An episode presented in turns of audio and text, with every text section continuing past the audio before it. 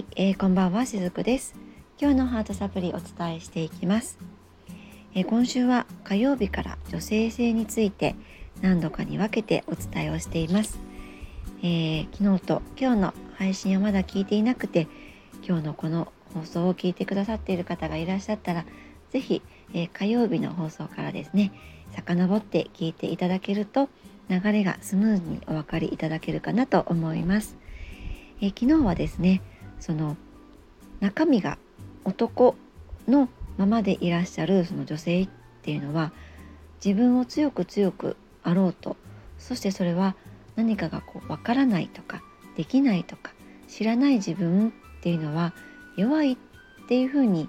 思ってしまっているからなんですね。っていうふうにお話ししました。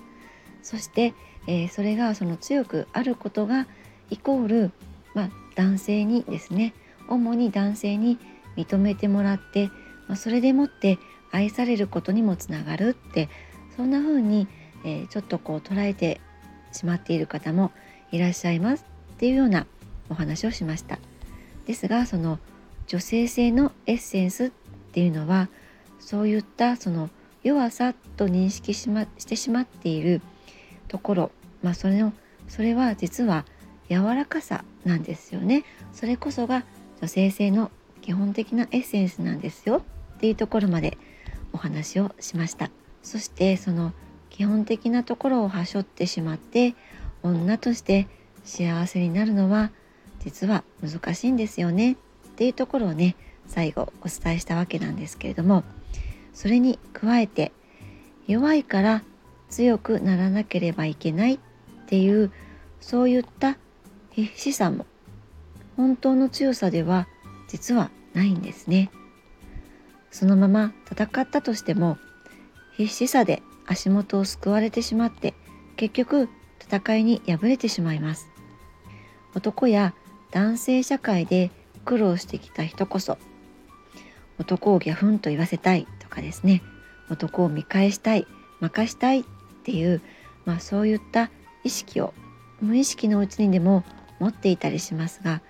ここがもう実はすでに劣等感があるんです確かに嫌な思いをしてきたのは本当だし、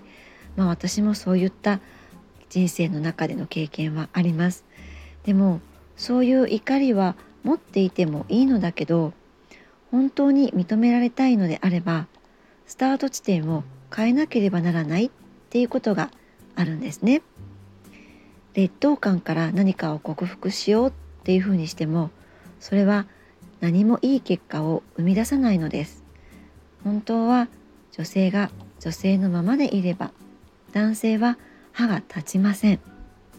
男性の土俵で相撲を取ろうとしても私たち女性は負けますが女性のフィールドだったら女性はそのままで威力を発揮することができるんです。そして戦わずして目的を達成することができるようにもなります。今すぐにはこの社会構造は変えられなくても少なくても女性は男のやり方に合わせることを減らしていくことそれが大事なのではないかなと思うんですね。ただここで一つポイントとなるのはお話をする時は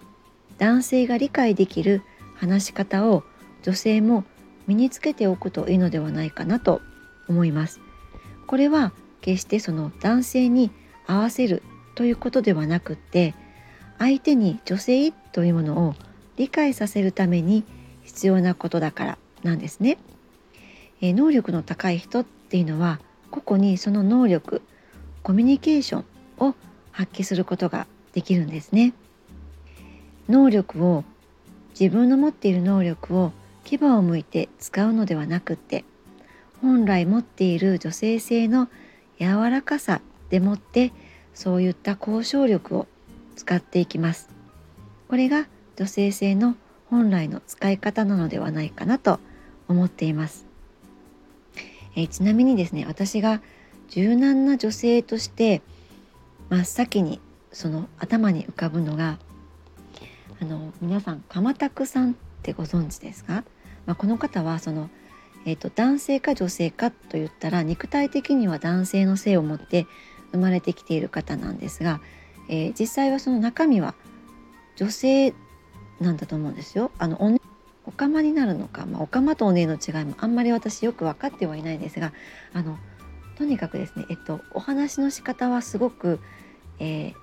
男性的なんです。その男性っていうのは男性脳がやっぱり優先なので、えー、理論的にお話をしていけるわけなんですね。女性っていうのは女性脳が優勢なので、えー、どうしてもこう感情の部分でお話をしていきます。だからこう女性同士が集まると愚痴がこうわーっとね出てきたりもしますよね。男性同士が集まっても愚痴っていうのはなかなか出てこないですよね。まあ、問題点として捉えてそれをじゃあ現実的にどう片付けていくかみたいなところに行くわけなんですがこの鎌田さんっていうのはですね、まあ、女性性のエッセンスもあるからかもしれないんですけれども理論的にお話をしていきながらすごくね繊細に物事を捉えて、えー、いろんなことをね発言されているなって私はそういうふうに感じているんですね。このお姉の皆様実際は男性ですが男性性と女性性をそんな風にうまく両方使っていらっしゃるのですごく柔軟なんですね。男も女も任そうそういうふうにはしていないなってそんな風に感じています。このまあおかまにしてもお姉にしてもこの鎌田さんがですね、まあ、鎌田さんって言ってるからきっとおかまさんの方なのかな？と思うんですが自分っていう中立なフィールドを持っているから強いんですね。で私はいつも思うんですけれどもこの現代の女性ってこういったおかまさんお姉さんお姉さんお姉の生き方を見習ってもいいのではないかなってちょっと思っていたりもします。女性性を使いながら楽に生きられるヒントをこういった方たちってねきっとたくさん持っていらっしゃると思うんですね。男性社会のこうしなければっていうようなかたくなな思想によって未だ様々な誤解とか分裂が起きていることもあります。でも女性たちがそういったところで本来持っている女性性っていうものを発揮してまあいろんな場面で交渉に携わっていけたなら社会っていうのはきっともっと変わっていくと思うんです。男と女ってそもそも違って生まれているんですよね。え仕事など男女関係なく能力があって同じにできることはいいんです。そこは平等どっちが偉いとか劣っているとか上下ってそういうものはないと思うんですね。そうではなくってもしも無理をしている感じがあるのであれば無理をして男のやり方を真似をしなくても同じにやりつつもどこかで男性にはできないことっていうのを私たち女性はしていけばいいと思うんです。そこが本当の女性の能力の発揮どころなのではないかなと思っています。そしてそれが幸せに生きられる方法でもあるのではないかなとそんな風に思っています。はい。今日も最後までお付き合いくださりありがとうございました。しずくでした。